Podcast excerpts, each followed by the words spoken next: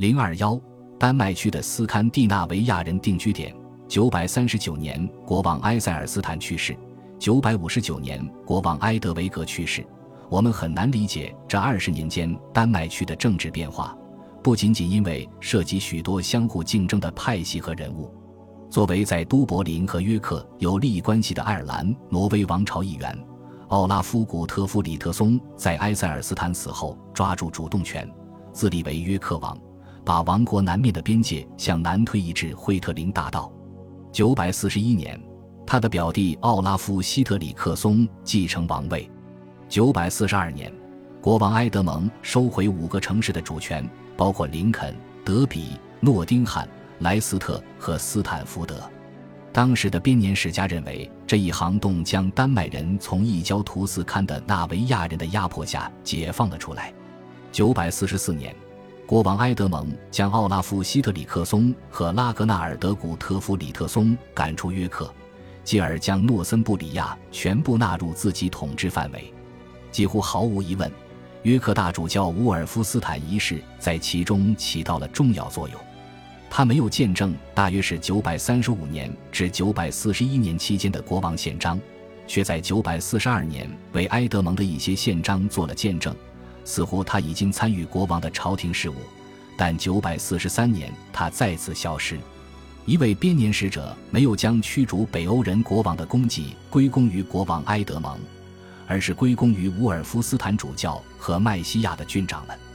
似乎乌尔夫斯坦本人在挫败北方人中起到了重要作用，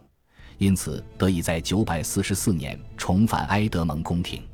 九百四十六年五月二十六日，埃德蒙死后，国王埃德雷德立即将全部诺森布里亚纳入自己的统治，并写进了一系列风格独特的头运体宪章中。其中之一就是他于九百四十六年八月十六日在泰晤士河畔的金斯顿加冕典礼上颁布的宪章。他的王国由四部分组成，包括盎格鲁撒克逊人、诺森布里亚人、异教徒和不列颠人。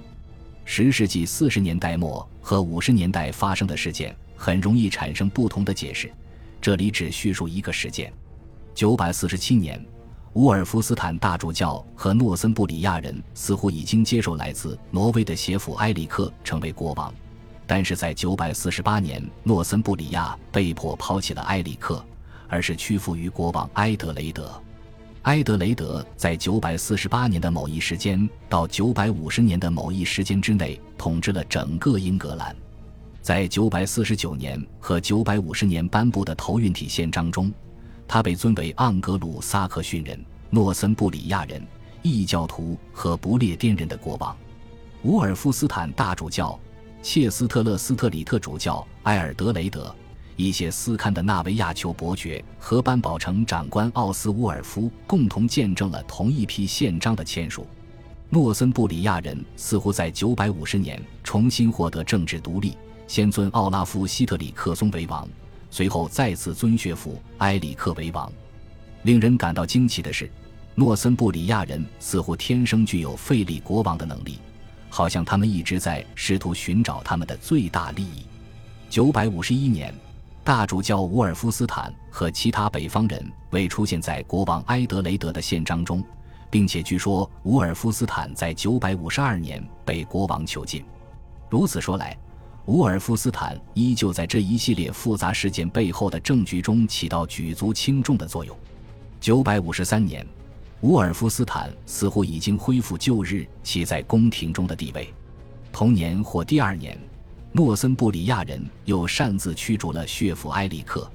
随即埃德雷德成功的继承诺森布里亚王国王位。头运体宪章起草者故意在951年颁布的宪章中将埃德雷德混淆为英格兰国王，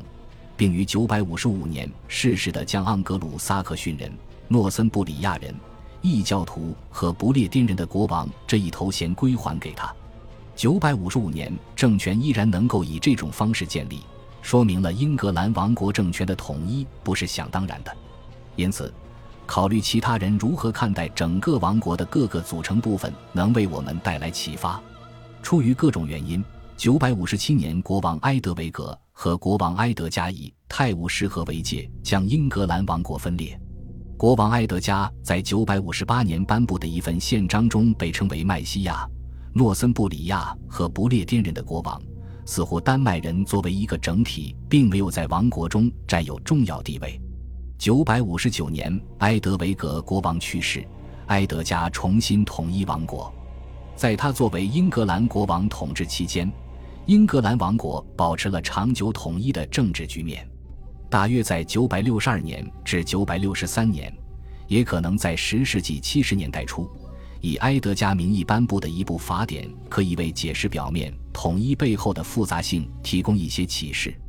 法典的起草者显然认可英格兰人中适用的习俗或权利与丹麦人中适用的习俗或权利的基本区别，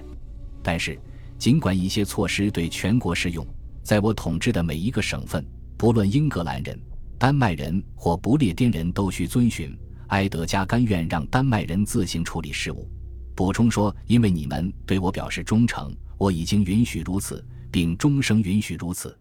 我们或许可以认为，国王埃德加是出于957年丹麦人的支持而对他们做出奖赏，给予他们表面上的法律自治。在这个意义上，也可能是埃德加使丹麦区成为现实。但是，更自然的猜想可能是埃德加意识到自己在王国的丹麦地区立法能力有限。认为承认不同民族已有习俗多样性这一做法，可以最大限度地维持整个王国表面的统一。三十年后，埃德加的儿子仓促王埃塞尔雷德颁布了一部打算在英格兰法律区使用的法典，颁布了另一部计划在五个自治市镇使用的法典。旺蒂奇法典充满斯堪的纳维亚词汇。反映了十世纪的丹麦区盛行的习俗受到九世纪末斯堪的纳维亚定居点特殊环境的影响程度。然而，事实是，这部法典代表了盎格鲁丹麦社会的皇家立法。我们可以假设，埃塞尔雷德试图将丹麦区一个地区的惯例与英格兰人英格兰的惯例统一起来。法典代表了在国王埃德加所偏爱并给予自治的地方实行一致管理的尝试。因此，埃塞尔雷德遭到丹麦区的仇视。虽然这个法典可以被解读为比国王埃德加进行的皇家治理更进一步的行动，但是没有任何理由把它视作阴险的行为。它只不过是政府行使职能的一个证据。我们也没有理由认为它是用来对抗丹麦区盎格鲁丹麦居民的。我们可以从一份地方宪章中的一个方案了解到十世纪末人们对于国家的认识。其中提到，从四面八方汇聚来的所有乡绅，既有西萨克逊人和麦西亚人，也有英格兰人和丹麦人。这可能是想区分西萨克逊人、麦西亚人、英格兰人和丹麦区的居民，但是更有可能的是，他的目的仅仅在于一方面区分西萨克逊人和麦西亚人，另一方面区分丹麦人。不论是哪种情况，这种表述都在提醒人们。丹麦区居民拥有丹麦人这样一个集体身份，尽管到这个阶段，他们肯定已经是混血群体，并且这个身份也不大可能再具有任何政治意义。作为十一世纪前二十五年一位多产的皇家法典起草者，约克大主教伍尔夫斯坦二世为整个英格兰制定法律，同样认可英格兰法律区和丹麦法律区的区别，尊重因此而产生的差异。然而，到了十二世纪，这些差异被人为强化。当时，法律学者构想出这样的理念：英格兰法律可以根据王国划分的三个部分来区分，并且自娱自乐地列出各地区的所有郡。这样，丹麦区被定义为包括萨福克郡、诺福克郡、剑桥郡、林肯郡、约克郡、诺丁汉郡、德比郡、斯塔福德郡、柴郡和什罗普郡。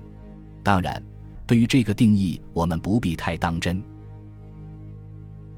恭喜你又听完三集，欢迎点赞、留言、关注主播，主页有更多精彩内容。